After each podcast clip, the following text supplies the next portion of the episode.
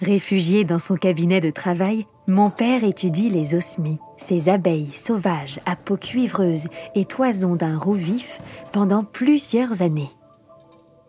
D'abord l'osmie cornuche, habillé de velours noir sur la tête et la poitrine et de velours roux sur le ventre. Un peu plus tard, l'osmie tricorne, dont la livrée n'admet que le roux. Il cherche à comprendre leur processus de ponte et tente pour cela d'en faire l'élevage.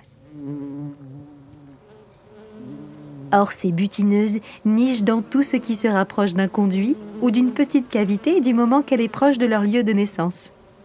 Mon père réalise à quel point son premier essai est concluant le jour où son cabinet de travail se retrouve assailli.